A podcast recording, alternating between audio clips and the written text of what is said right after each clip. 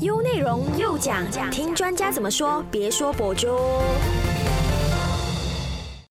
早安，你好，我是中美，欢迎收听唯美观点又讲。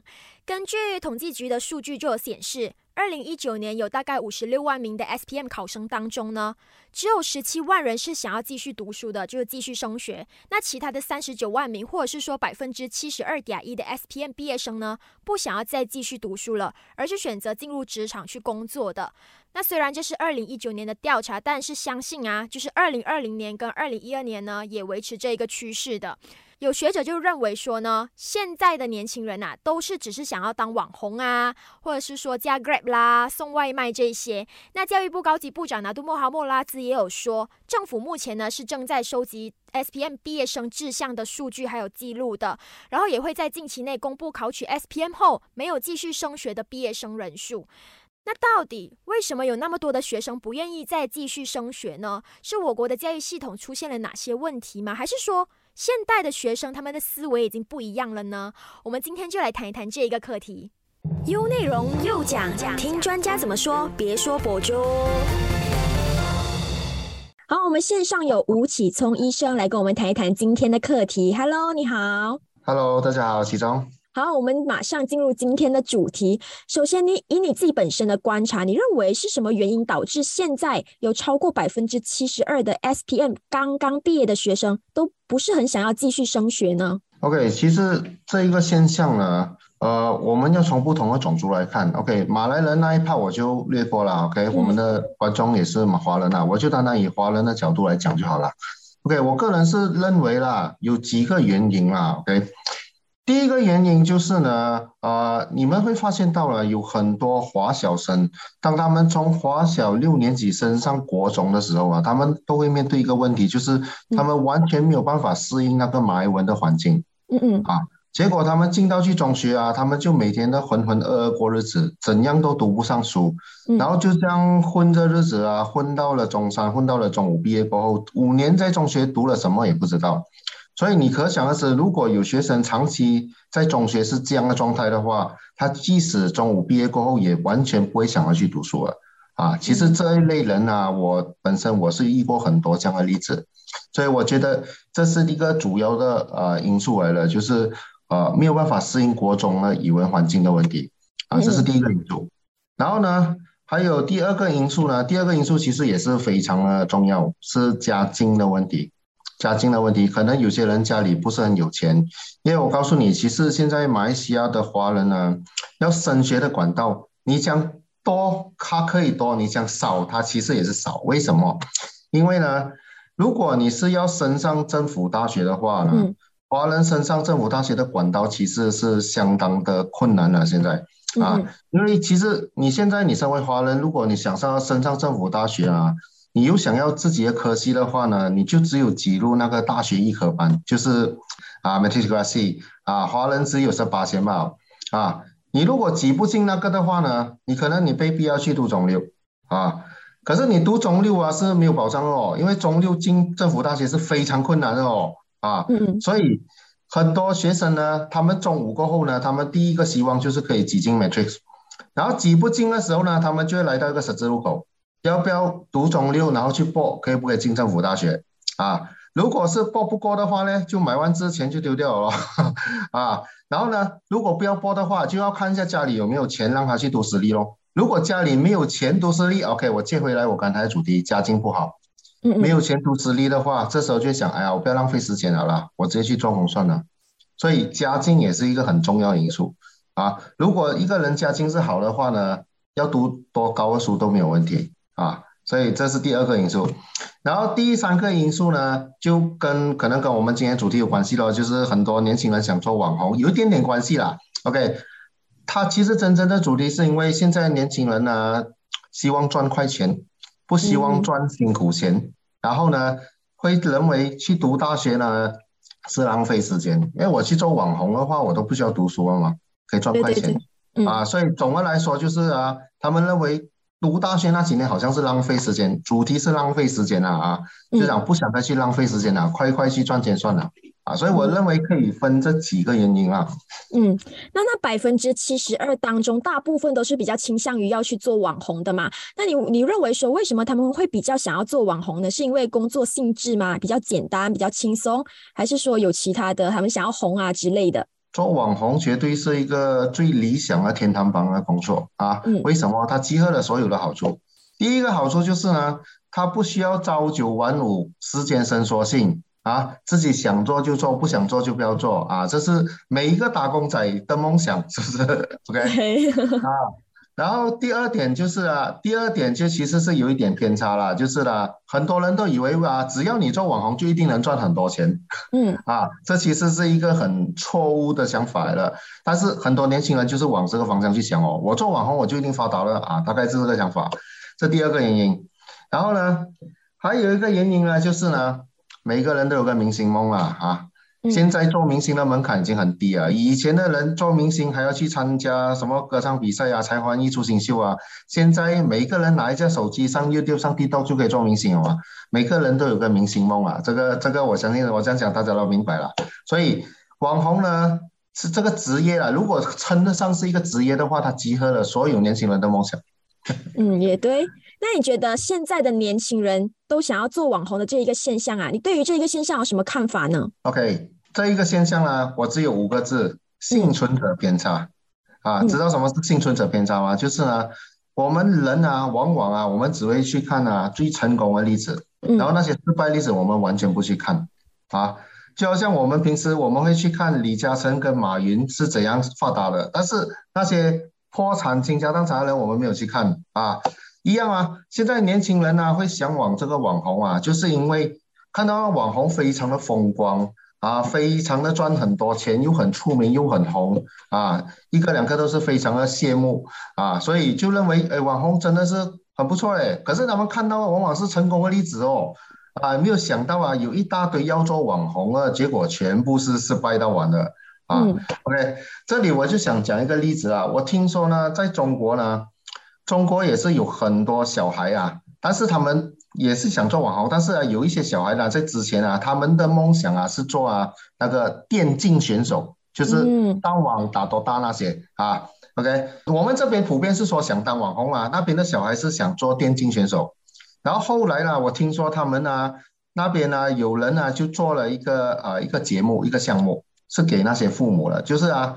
呃，他们做了一个好像一个呃一个 cam 量，一个 cam 一个银量，一个生活银量，然后就叫那父母把你们的孩子送过来，那种立志想当选手啊进来，嗯，然后呢，那些小孩呢，全部在那个 cam 啊住了一个三天还是七天过后呢，然后他们回到家就跟爸爸妈妈讲，爸爸妈妈我要回去读书啊，我不要做选手啊，啊，为什么呢？就是很辛苦，不是不是辛苦，就是。每一个小孩在家里在自己电脑打 game 的时候，都以为自己是天下无敌啊！当他们去到那个 game 的时候啊，是不是他们才发现到什么叫做人外有人，天外有天？原来才知道自己呢，本来以为自己是王者，原来自己只是个青铜。终于认清了现实，认清了自己呢，在这世界上众多厉害的人里面，自己只是非常渺小了。所以还是打消这个念头啊，还是不要做选手了，回去读书吧。明白啊，所以这也是一个幸存者偏差，就是中国那一方面呢，就用这一个方法来让他们认清了幸存者偏差。可是我们马来西亚这里暂时还没有这样的东西啦啊，所以我只是引用这个例子，你能明白吗？如果可以让我们的年轻人呢也认清了这个幸存者偏差的话呢，他们就不会这么向往做网红了。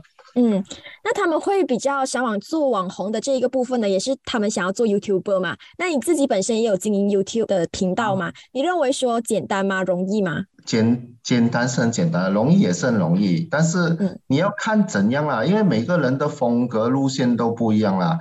我个人的风格路线是最简单的啊，一点后期制作都没有了，只是上字幕罢了啊。因为我做这个 YouTube，我也是在挑战我自己。我这样挑战我自己的，就是你不会在我的 YouTube 里面看到任何花俏的那些科技之类的哈。嗯，我就纯粹是我一个大头在那边讲脱口秀。但是呢，重点是在于内容。你真的是你就这样对着我，你对着荧幕讲话，你的内容要可以吸引观众，观众来看你，然后啊，观众看了你觉得你还可以，还会再回来看你。啊，所以我是说我在挑战我自己嘛。说如果你是一般的网红，你想象一下，如果你的内容没有这么吸引的话，啊，你就要借助很多那些花俏的东西咯。总的来说了，你问我这个制造这个视频呢是有简单还是复杂，完全是看你路线怎样走。如果你纯粹是像我这样只是讲话罢了，你的内容就是重点哦。那这些学生，他们大部分就是百分之七十二都是不想继续升学嘛？可能就是不想读 diploma、foundation 啊，或者是上大学的。那你本身认为说读大学重要吗？为什么一定要读大学呢？读大学是非常的重要啊！读大学，OK，读大学重要在两点啊，OK，第一点就是在你的人生规划上，你的人生规划上啊，就是如果你有一张大学文凭的话，当你出到来社会做工的时候啊，起码你的那个做工的起点啊会比较高一点。啊，也会比较体面一点，你会得到一份比较体面的工作，可能你做白领多过做蓝领，啊，嗯，啊，可以在 office 吹冷气之类的，啊，然后你做工作也是比较好，薪水也是比较高一点啊，这是肯定的，啊。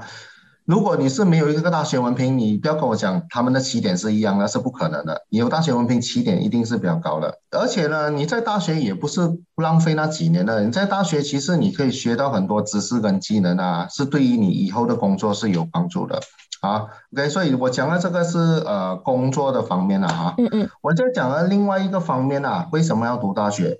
这个跟工作没有关系，这个纯粹是你人生的一段很重要的经历。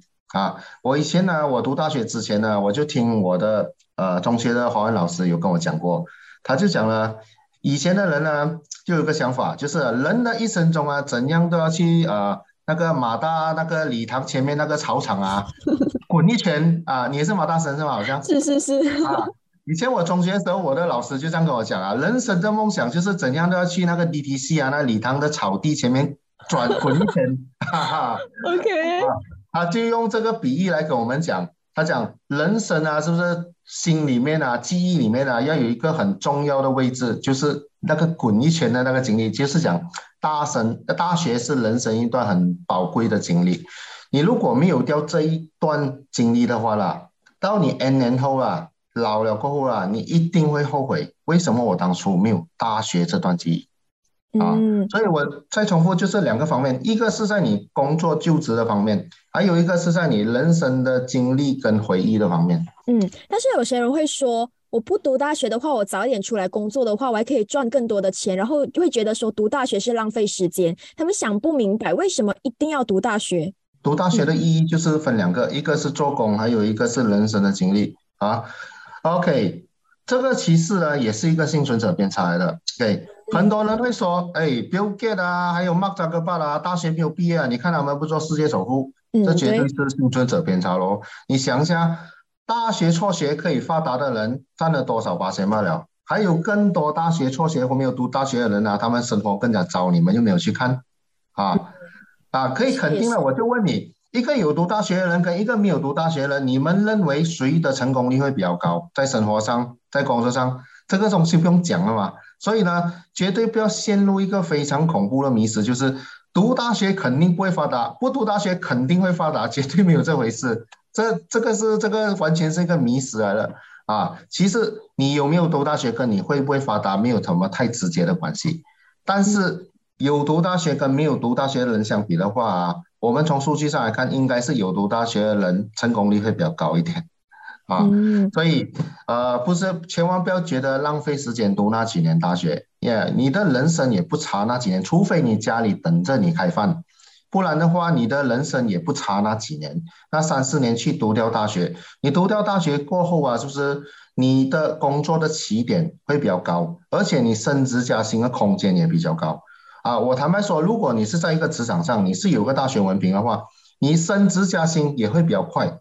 如果你是没有一个大学文凭的话，你可能你一开始你可以拿到一个薪水，但是有没有想过，你接下来好几年都是同个薪水，不会起了啊？因为你没有那个学历的话呢，你老板给你的薪水一定有个天花板，你没有办法过掉那个天花板的。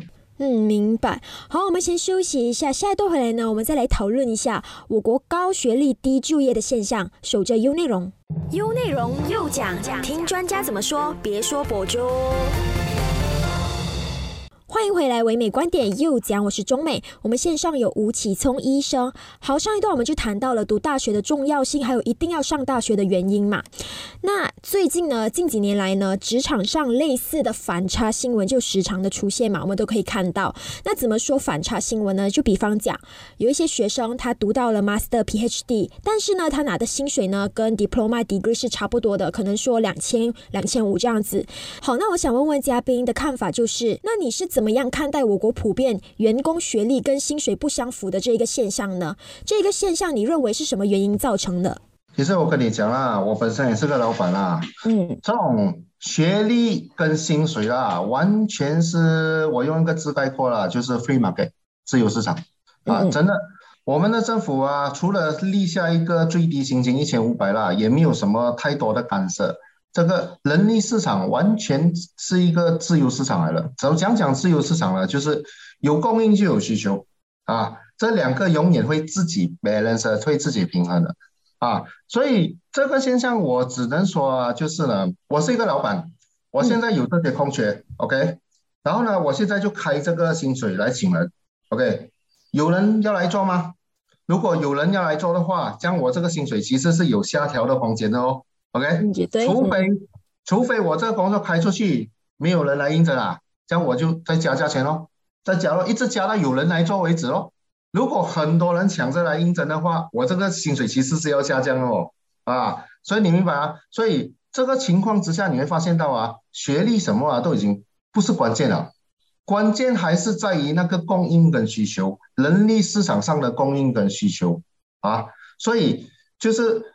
我老板，老板永远是逐利的。我告诉你，资本家永远是逐利的，只要是有利益一定去的啊，这是肯定的事情。所以就会有这样的情况，很现实的。我告诉你啊，老板开薪水啊，开多高的薪水啊，其实只有一个关键吧，有没有人要做啊？所以也不管你是学士、硕士、博士都好，只要有人来做，那个薪水就有下调的空间；只要没有人来做，那个薪水就会有上调的空间，直到有人肯做为止。啊，我不知道我回答到你的问题啊。回答到，我明白这一个问题。那你觉得说是我国的就业市场有问题，还是说学历就真的是在贬值呢？就不管我读 degree 也好，我读 master 也好，我一毕业一起出来的时候，我们的薪水都是一样的，是不是说学历就是在贬值？可能我不用读 master，我都可以拿到跟 master 一样的薪水。对，首先我就想说，学历啊是永远不会贬值的啊。很多人都误会了，就是学历要等于你以后的工作岗位跟你的工作薪水，其实是不能这样想的啊！我都我刚才前面也说，为什么人要读大学？读大学除了为了要做工啊，还有另外一方面也是为了你人生的一段经历。读大学呢，对我个人来说呢，就是人生一个必经的过程啊。然后这个必经过程呢，是我经历了，然后我就有了这方面的回忆啊，就够了。啊，而不是说我有了这个大学的这一段历程呢，我就一定要把我以后发大啊，这是两回事啊。因为呀，我告诉你，等你出到了职场过后了，我不管你是学士、硕士、博士都好了，嗯，你就会发现到，你出到社会过后呢，你的个人的前途如何，完全是你个人的造化，跟你之前的学历没有什么关系了。所以我是认为呢，学历不存在贬值不贬值的问题。你那个书是读给你自己，而不是读给让你发大。所以这点要先搞清楚了哈。然后你刚才问我们马来西亚的职业市场有没有问题啦？当然是有问题啦，超有问题啦。OK，马来西亚你都知道啦，我们马来西亚已经陷入了中等收入陷阱很多年了了，我都不知道多少年，甚至比我还老啊。OK。为什么会有这样的情况？就是呢，马来西亚处于一种啊高不成低不就的状态啊，就是啊，呃，你想想，现在马来西亚人呢会陷入一个问题，就是呢，太过低贱的工作你们不做，你们请外劳做；太过高端的工作，马来西亚没有这样的技术啊，所以我们全部就卡在中间。你做中间的工作，你当然只能可以拿中间的薪水咯啊，所以。主要也是因为马来西亚的陷入了这个中等收入陷阱，因为我们的产业没有升级，我们的产业的技术是停留在中间的啊，所以就是这个问题。好，你本身认为我国高学历低就业的现象，是不是也是因为我国存在着过度教育的问题？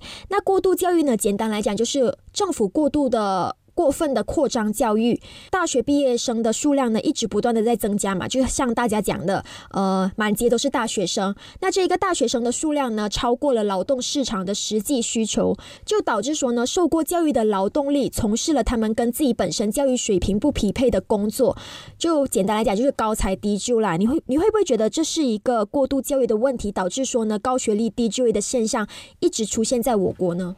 所谓的过度教育只是一个很笼统的说法啦，嗯，你可以把它分析到更细啦。我是觉得，对，讲到马来西亚的教育问题呢，我觉得，呃，有一个很主要的问题啦，就是呢，马来西亚的高等教育呢是没有跟我们的人力市场做任何的调节的，人就是意思就是说呢，本来一个国家应该是要这样，你这个国家你今年需要多少个医生？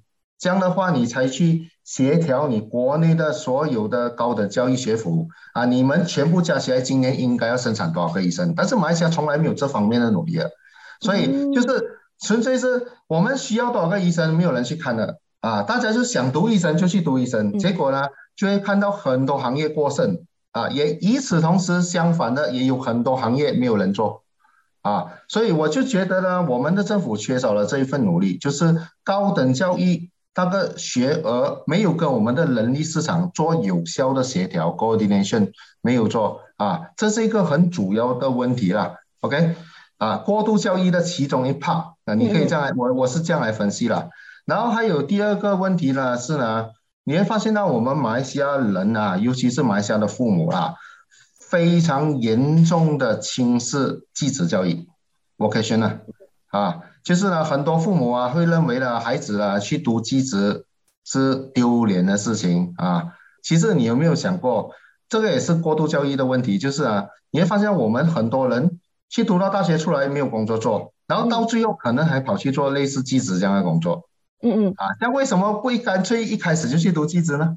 就是卡在我们父母那个阶段，就是我们的父母啊，不完全是不鼓励孩子去读技职的。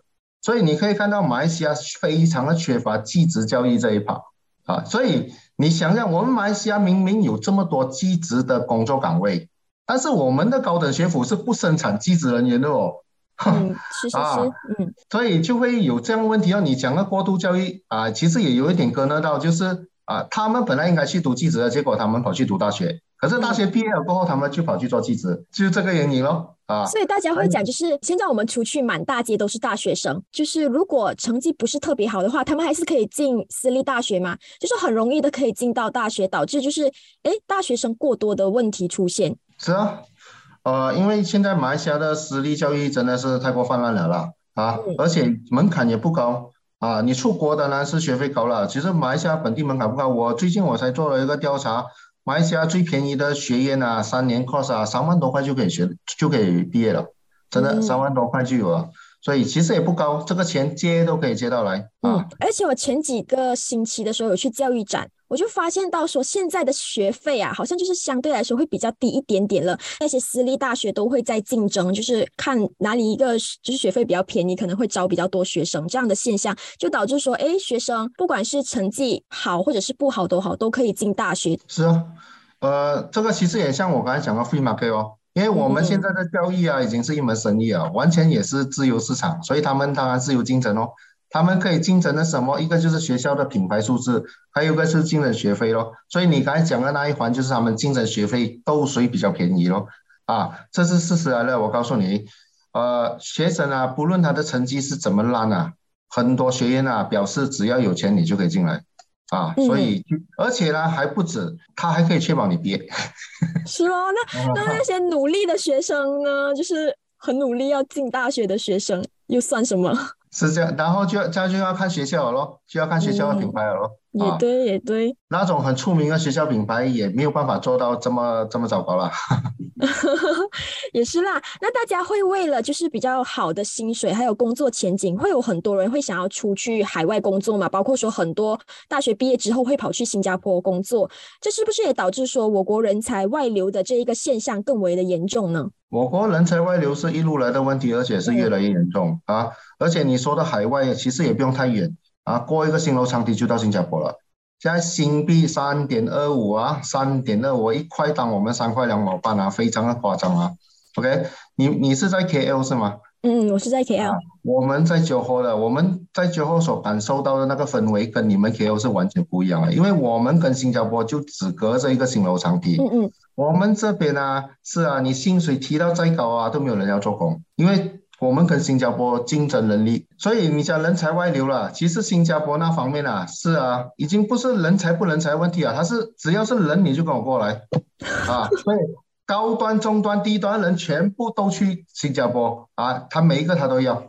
所以我们这边呢的人力市场是非常糟糕，还是在啊？OK，所以当然，所以我就跟你讲了，其实人才外流不外流啊，也是一个 free market 自由市场来的，就是人往高处走，水往低处流啊。哪里的薪水更高，就肯定是有人去哪里。即使莫说新加坡这么近，如果是远在天边的一个国家，薪水可以开到更高，也是有人去的啊。你想想以前我们的中国人啊，是不是？去到呃美国那边啊卖猪仔啊都有人要去，为什么？为了钱吗？啊，这很这很正常的。只要哪一个国家可以开出更高的薪水，一定会有人去的。嗯啊，所以马来西亚的人才会流失，不用想啊。你想，马来西亚如果它的经济一直停滞没有发展的话呢，然后我们周边的国家又不断的发展的话呢，这样肯定哦，我们没有退步，但是人家进步啊。哦，也对，是是是。那你认同说就是我国不爱惜人才这一个言论吗？我国不爱惜人才，这个是一个非常敏感的言论啦，OK，而且也是一个非常种族的课题啦。但是我必须的承认，这是一个事实啦，OK，嗯，这个是我们一个大家都知道的事实，公开的秘密啦啊，OK。首先你要看马来西亚珍惜人才在什么层面，我觉得有可以分不同的阶段，最主要体现的阶段是在教育那里，就是呢。呃，你都知道，我刚才前面已经讲了，马来西亚华人很困难进到政府大学。嗯，这样你有没有想到有一个情况，就是可能马来西亚有一些华人，他是一个很好的种子，但是家境不好，运气也不好，进不到政府大学。当这些人要怎么办？这些人呢，往往啊，隔壁新加坡就跟你招手了咯。啊，来，我提供你奖学金，什么东西我包得完啊？重点就是你大学毕业跟我报那个十年，这一个人去到新加坡呢？他问了十年过后呢，他会成变成新加坡公民了，一定啊，一百八千的。我看过太多这样的例子了，所以这种就是最典型的人才外流咯，啊，所以如果政府呢在教育系统这方面呢没有抓住这些好的种子，任由他们外流的话，这就是不珍惜人才最主要的表现啊。然后第二个阶段呢，我刚才说的是在教育阶段的表现嘛，我现在说是在呃。呃，比较大一点的阶段，就是呃就业市场的阶段。OK，我刚才都说，马来西亚没有高端的技术嘛，只有中端啊，低端就给外劳包办了嘛。这样如果马来西亚有那些高端的人，高端的高端学历的人，他们在马来西亚找不到高端的工作，嗯，怎么办？这样他们就只能去外国找咯。所以这个也是赤裸裸的人才外流咯。所以我是觉得人才外流体现两个方面，一个是教育方面，一个是经济跟就业的方面。而且我发现到说，就是很多他们大学毕业出来的，他们做的工作跟他们自己本身就是读的专业是不相符的。他们出来做的工作跟他们读的书没有关系。这个就是像我刚才前面说的，就是政府呢安排那些高等学府的学额啊，没有跟这个人力市场协调。嗯嗯。所以到底我们今年需要多少个医生？你没有去。检查好来，结果呢，你就出了太多了，或者是太少啊，所以一样啊，就是这市场上在不同的工作岗位上需要些什么能力，你的高等学府也没有准备这些相应数目的学额，结果就很多人出来，要不是就是找不到工作，要不是找到不对的工作了，所以会被逼要做一些没有关系的工作。还有另外一点也是呢，其实我们的大学的学科呢，很多东西都是没有办法学以致用了。啊，除了我们这些专业的啦，除了我们这些专业的，如果是一些不是专业的，可能你在大学里面学的东西，跟你出来做个工做个工作一点关系都没有了。大学方面也要非也要自己检讨一下，你们的课程怎样可以让人啊 application 在那个工作上了，OK？啊，那如果他们要赚更多的钱，然后他们从他们的专业跳槽去另外完全不符合他们专业的工作呢？就是因为现在。经济就通货膨胀嘛，可能他们自己的专业没有办法 cover 他们自己的生活，所以他们就直接转行了，就完全没有 touch 到他现在的专业了。这样子就是因为薪水啊、通货膨胀的原因，因为发现到就是周周围的人啊，大部分现在都有这样的现象，就完全他们讲，哎呀，反正我的专业也找不到吃啊，然后我就直接跳槽去做一个房地产啊、卖保险啊这样子的一些工作。你讲的这个就是属于那种跨界做工了，是吗？就是原本自己的工作放弃掉，然后去做一个完全陌生、完全新的工作。OK，当然，呃，这个其实也是一个幸存者偏差来的。也许我们看，我们会看到一些成功例子哦。有些人哎，本来是这个工作跳去那工作，你看他现在也在过得好好吗？嗯嗯。所以这就是你看到的幸存者咯。但有没有想过啊？有更多人呢，也是做同样的事情，但是到最后是失败了。啊，这里啊，其实其实我一路来我都有叮咛那些年轻人了，就是呢，你们想做什么工作呢？你们在小学、中学的时候就好好在思考这个问题了。然后呢，人生最好的一个选择就是你在中学的时候你已经做好了你的你的人生志愿，你到底要当什么？然后你就朝着那个路一路顺顺走着去啊。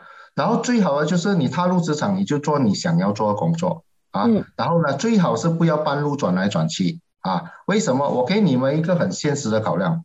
我比如说了，OK，你大学毕业出来二十三、二十四岁，你做了一开始做的工作跟你的读书有关系的，然后你做了一个五年这样，你现在三十岁了，嗯，这样的，你三十岁，你突然间说你要跨界，你要转去另外一个工作，OK，OK，这时候了，三十岁了，你想去做隔壁另外一个你完全陌生的行业，然后你去应征。当你去应征的时候呢，你发现到你旁边有一个跟你一起来应征同一个岗位的年轻人，这个年轻人刚刚大学毕业，二十三、二十四岁，而且他大学读的东西是跟这个新的公司的工作是有关系的。这种情况，你是老板，你要请哪一个？请那个就是跟他的专科有关系的，然后才刚刚毕业的，而且人家还年轻哦。啊，嗯所以我告诉你啊，现实是非常残酷的啊。如果你是老板的话，你前面有两个这样的应征者啊，一个又老又没有相符合学历，一个年轻又有相符学历，你一定是选年轻那个嘛。所以啊，我告诉你，我们的时间啊，我们的年龄是一去不回的，没有的回头了。每个人都认为自己可以有登登突的机会啊。没有这样的机会，已经回不来了。你是三十岁，你就是一路走出去的了。所以啊，每次人讲转行啊，这个东西啊，你们永远要记得幸存者偏差。你们真的会遇上我刚才讲那个情况啊？人家不是你的爸爸，不是你的亲戚，没有必要特别给你面子，没有必要特地关照你的啊。老板考量的话，就是非常现实的啊。所以你们要想啊，转行啊。在我来说呢，我总结一句啦，可以不需要转行是最好，是逼不得已才有转行。你转行的话，你就要准备面对我刚才讲的那种情况啊，就是非常的现实哦。听你这样讲的话，就是 资本主义这样子。好，我们先暂时休息一下，下一段回来我们再继续聊这一个课题。守着 U 内容，U 内容又讲讲，听专家怎么说，别说博主。欢迎回来，唯美观点又讲，我是中美。我们线上有吴启聪医生。好，那你本身认为说学历比较重要呢，还是工作经验比较重要呢？我可以有第三个答案吗？两个都重要。没有，我第三个答案是啊，这两个都不是最重要。哦，最重要是态度。嗯，态度，你不管做什么工作啊，我告诉你，最重要的是态度。OK，当然，你一进来一个工作岗位的时候啊。老板主要是看你学历，学历可以讲是一个呃入门的资格了，对。可是你一进到去的时候呢，你开始你的工作过后了，其实老板要看你的，最主要是看你的态度。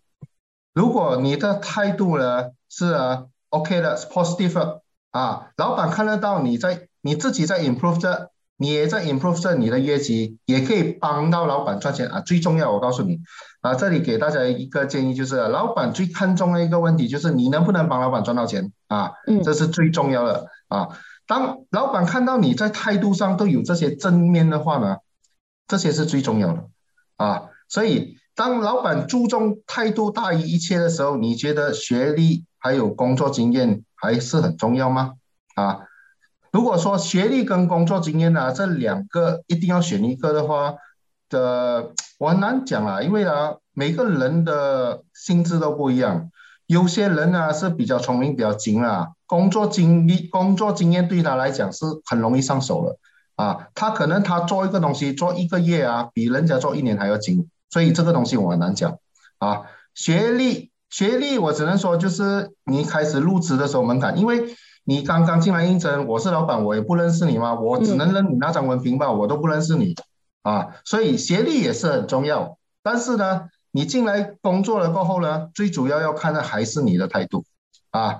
所以老板最讨厌看到的员工啊，就是那种啊，真的是你付我一千块，我就给你一千块的工作啊。老板是最怕最怕看到这种工人的，OK 啊，这种工人啊，这种心态呢，你是永远不用想升职加薪了啊。这样你给我一千块工作，我就继续给你一千块薪水哦。嗯，因为也是也是，态度非常重要。因为现在年轻人都会觉得啊，我就拿你这样的薪水，然后我就做我这样这样薪水的工作就好了。没有想到说，哎，就是像刚刚你说的，哦，老板也是可能因为学就是员工的态度没有要加薪给他这些。那你觉得说，我国要怎么样去改变职场跟学历不相符的这个恶性循环呢？首先呢，就是呢，高教部跟人力资源部啊，真的是要好好的协调一下。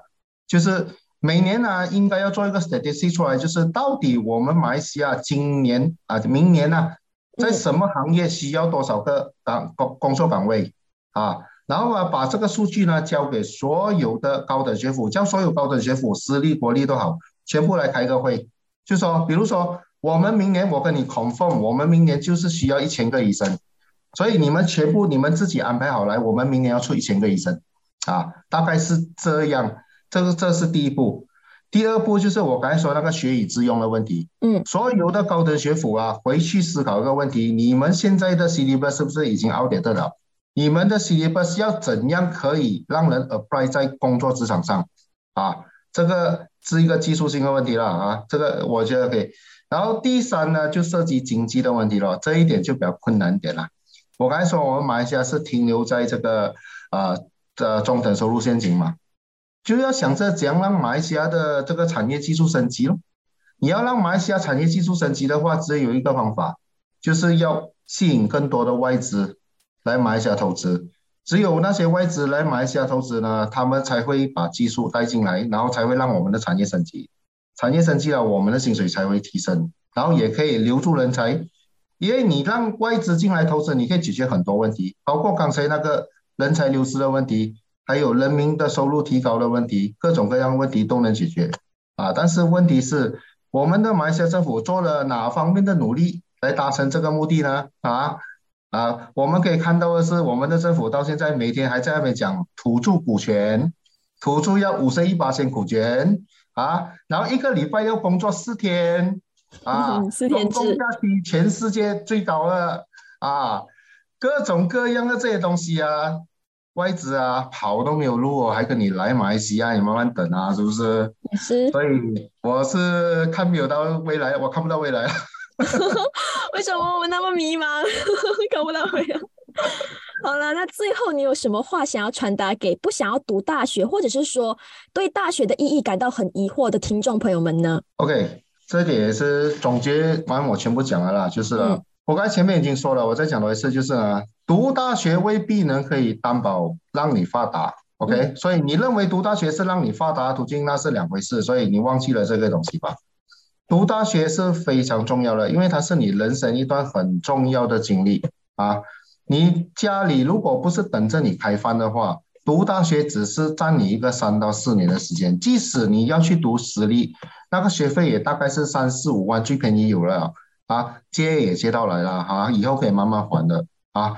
所以，可是呢，如果你因为种种的原因，你本来可以读大学，你而不去读，我可以跟你 guarantee，N 年后你一定会遗憾，一定会后悔，每天会在那边想，为什么我当年没有去读大学？肯定啊，因为你那段那一段人生经历是空白的，你会遗憾的啊。所以，如果为了不要让你有那个遗憾的话，大学是要读的。OK，而且你也不要以为这读大学纯粹就是为了让你精神上自爽罢了，也不是。你读大学的话，你有那张大学文凭，就好像我刚才说的，当你去应征的时候啊，老板不认识你，老板只可以认你那张文凭罢了啊。所以如果你有那张文凭的话，当然你被录取的优势也比较高一点啊。它是你的入门票，只是只不过是你进到去过后啊，你怎样发展是你个人的造化啊。所以那张入门票有好过没有了，是不是？是啊，所以。大学还是要读，不论是在你人生的前途方面，还是在你人生的回忆跟记忆方面，都是好的啊。你人生不差那三四年，所以你家里不是等着你开饭的话，你去读大学。我真的觉得，就是大学是一个人生蛮重要的经历来的，因为我们直到现在啊，还会一直怀念大学的那一段时光，因为那那段四年嘛，就觉得哇，那段时光真的是最美好的时光。好，非常感谢你今天的分享，谢谢你。啊，谢谢。唯美观点，每逢星期一至五早上九点，让你知多一点，只在优内容。